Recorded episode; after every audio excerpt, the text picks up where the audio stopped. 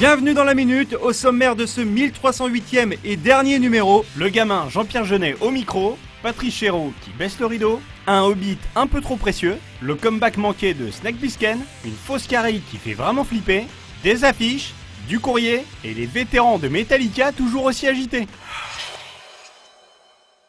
Et c'est tout chaud live from pas loin d'ici où on a rencontré Jean-Pierre Jeunet pour parler de l'extravagant voyage du jeune et prodigieux T.S. Spivett. Ça ressemble un peu au fabuleux destin d'Amélie Poulain ce titre, non? Extravagant ou fabuleux, Jeunet a voulu revenir à une histoire plus intimiste à travers ce road trip américain. Américain, américain, ça ressemble pas à la pampa des États-Unis ce que je vois là. Oui, et c'est parce que Jeunet a tourné son film au Canada pour éviter la pression d'un studio comme à l'époque d'Alien la Résurrection. Bref, Spivett, c'est donc l'histoire d'un petit gamin. Qui s'appelle Jean-Pierre. Et ben presque. C'est un gamin qui adore faire ses dessins, ses inventions euh, tout seul. Euh, comme, moi quand j'étais gosse et que je faisais des bouts de film avec euh, justement le Viewmaster ou, des bouts de Super 8 ou des petits théâtres de marionnettes. Euh, et puis à un moment, il gagne un prix. Ce qui m'arrive aussi de temps en temps. Et puis le voilà qui part, et puis il va faire de la promotion quelque part. Et puis il se rend compte que les médias ne parlent que de, de, de, de, de polémiques, de scandales, de controverses, tout ça. Il est super mal à l'aise. Il n'a qu'une envie, c'est retourner faire ses trucs dans son ranch. C'est tout à fait l'histoire de ma vie, quoi. Mesdames et messieurs, T.S. Spivett.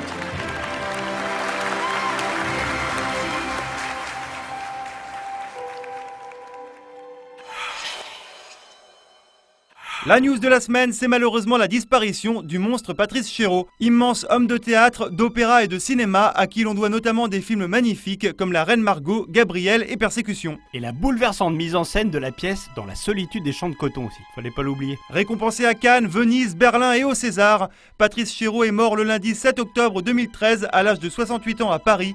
C'est un grand qui nous quitte, un artiste passionné et un homme passionnant. Diriger est un très mauvais mot par contre. Euh, je suis absolument pour la direction d'acteur. Je pense qu'il faut regarder un acteur d'abord et savoir le regarder, apprendre à le regarder, et ensuite qu'il faut le diriger, ce qui veut dire lui proposer peut-être d'aller simplement plus loin que ce qu'il nous propose, ou l'envoyer dans une direction un peu plus secrète.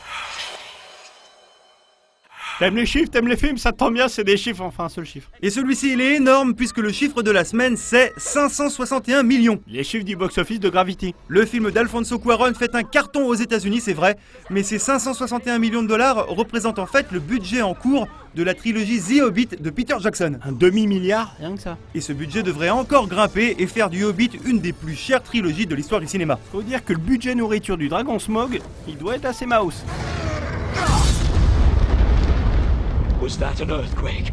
That, my lad, was a dragon.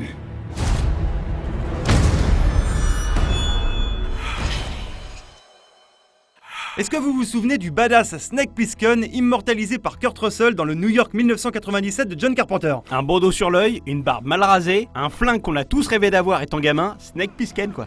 Call me Snake. Le seul, l'unique, qui aurait pu faire son comeback au début des années 2000. Dans la suite, San Francisco 2029, j'avais 2-3 idées de scénario moi. Non, non, non, dans une série animée développée par l'équipe de Ghost in the Shell, dont vous pouvez découvrir quelques esquisses, et dans un jeu vidéo à l'origine destiné à la PlayStation 2. Je te croyais mort Snake Hein? Non, c'est la première réplique de mon film imaginaire.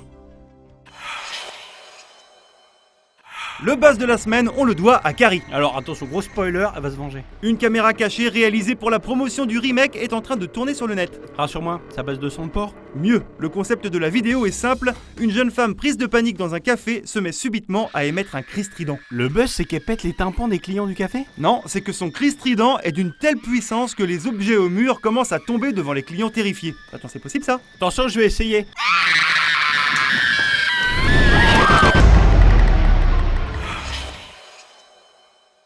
Voici venu le moment de passer en revue les affiches de la semaine avec trois nouveaux posters du prochain Disney, La Reine des Neiges. Je vous présente donc Anna, Elsa et Sven. Attends, j'ai trouvé des affiches moi aussi. Alors je te propose un poster de Nymphomaniac et puis un autre avec Charlotte Gainsbourg. Tiens, un autre que j'aime bien. Ah, j'allais oublier celui avec Uma Thurman. Et pourquoi tu montres pas celui avec Stellan Skarsgård? Bah, je sais pas. Bon allez, on enchaîne avec l'affiche du cinquième pouvoir, un des films les plus sulfureux de cette fin d'année, qui revient sur l'affaire Wikileaks. Avec Benedict Cumberbatch, blond. Blond Non mais sérieusement.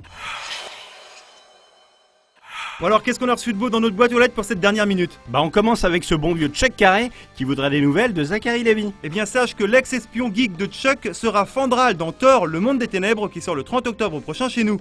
Et on a même une petite photo pour toi. Et si tu es vraiment motivé, Et que tu as un petit peu de sous de côté, tu peux aussi aller à New York pour le voir dans la comédie musicale First Date. Allez, une autre question. Amel Movies veut des news de Rocket Raccoon. Pardon, Bradley Cooper. Bon alors cher Amel, mis à part sa coupe de cheveux improbable dans American Hustle, le toujours impeccable Cooper vient d'annoncer qu'il travaillait sur une série adaptée de son film Limitless et il vient aussi d'entamer le tournage du nouveau film de Cameron Crowe avec Emma Stone Bam et Rachel McAdams. Re bam Bradley, on échange nos vies You never took a quarter from a phone booth. You stole. I just got bigger balls than you.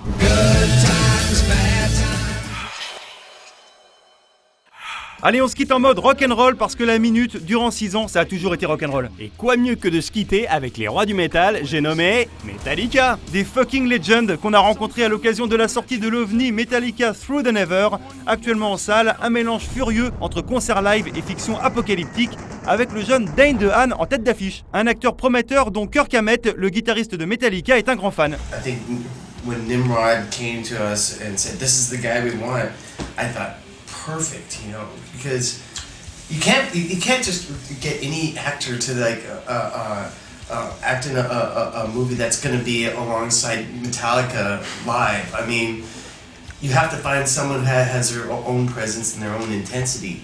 And I, I just I just think that Dane was just a, a, a great great choice